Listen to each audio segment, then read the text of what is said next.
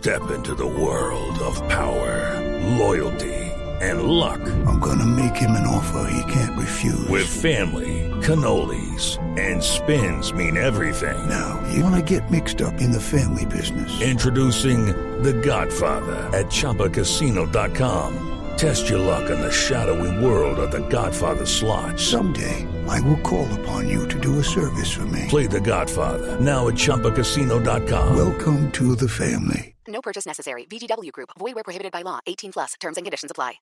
¿Cómo fue y qué les deja? ¿Qué mensaje hay para los católicos? ¿Qué mensaje hay para los no creyentes? ¿Y qué queda después de este algo que mm, no se puede negar genera algo de esperanza en nuestro país? Bueno, retomo lo que venían diciendo y digo que Roma es una ciudad sagrada y las ciudades sagradas son así porque probablemente también geográficamente y arquitectónicamente son de una belleza impresionante. Roma en un día soleado como hoy es, es, el mejor escenario para esta ceremonia. Lo que deja al final, pues el último mensaje del Papa fue un mensaje más político y fue un mensaje de paz, de, mm. de seguir el ejemplo de reconciliación de la Madre Laura y seguir trabajando por la paz. En ese sentido, el presidente pues debía estar muy contento, eh, el presidente Santos, y al final pues en su baño de multitud deja también un mensaje de cercanía con la gente común y corriente. Y eso es también lo que hizo la Madre Laura como maestra y como misionera, meterse a conocer cómo viven realmente los indígenas, los negros, eh, las personas que viven en las necesidades más profundas. Ella es ahí donde estuvo trabajando y es ahí donde trabajan las lauritas. Yo creo que ese trabajo es muy meritorio y conociendo esas realidades es como se puede eh, salir cómo se puede desarrollar un país tan injusto como Colombia. Además, porque a mí me llama la atención una cosa sí, y es que ese mensaje tenía dos frases, no tenía solo una, y, y, y tanto el presidente como eh, bueno, la gente que lo ha estado comentando se queda en uno, que es paz y reconciliación. Pero había una segunda frase en el Papa, en ese mensaje, en que decía, y justicia social para todos los desposeídos. Decía esas dos cosas y esa segunda tarea es tarea de todos. O sea, como un país acepta a todos sus miembros, le da a todos los mismos derechos, los mismos derechos de progresar, de subsistir y de ser felices.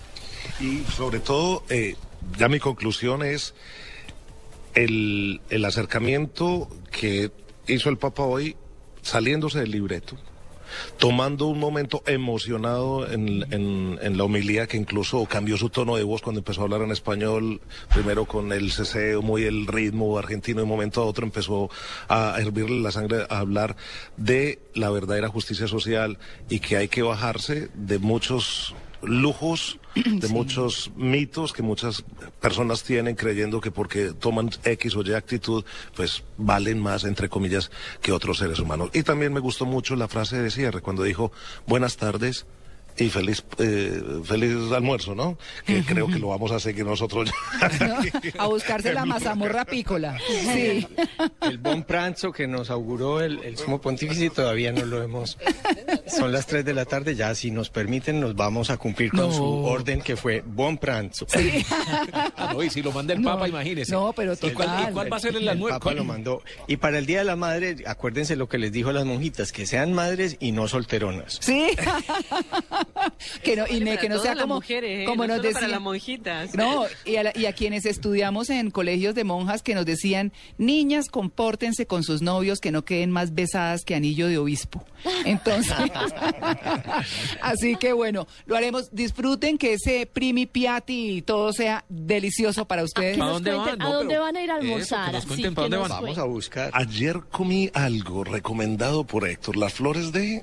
¿Qué fue lo que comimos ayer? Ah, flores de calabaza fritas, delicioso. Y también había unas, unas aceitunas, eh, sí, deliciosas. Bueno, vamos a ver hoy que encontramos una pasta, la matrichana, que es la Uy. típica de Roma. Les recomiendo el Además, barrio con El un ojo- Travestere. Además, un, un ojo de ellos dos, porque estábamos en el lugar más concurrido, al, al lado del panteón, y se encontraron un lugar precioso en medio de un callejoncito, en que llegaron incluso, estábamos solo los tres comiendo y transmitiendo para Blue Radio a a una calle de, de- del Panteón y llegaron los templarios a hacer un espectáculo para nosotros, entraron en el mismo, en la Ah. misma calle en la que estábamos. Fue Claro. impresionante, fue mágico. Bueno, uno se los imagina a los tres en la fontana de Trevi. No sé si todavía andan en la motico, si se animaron Nada, a llevar así. La Vespa. Sí, se la animaron, Vespa. no mandaron la foto, no, no han la- mandado en la, la foto hasta el de- momento. Ah, Nos vamos ahora en Vespa. La Vespa es morada, así como para que le combine a Héctor con la ropa que está utilizando hoy.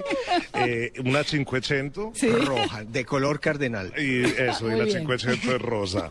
Bueno, nos vamos. Muchas gracias por- Váyanse, por, los- haber estado pendientes de toda la transmisión de Blue Radio y por aquí continuaremos muy pendientes de todo lo que suceda. Claro que sí, muchas gracias. Felicitaciones a ustedes por ese maravilloso trabajo. Nos quedan debiendo la foto, ¿no? Nos la quedan debiendo. Eso sí, sin duda alguna, en la Vespa, con la Vespa, sin la Vespa, con el obispo, sin el obispo, como quieran.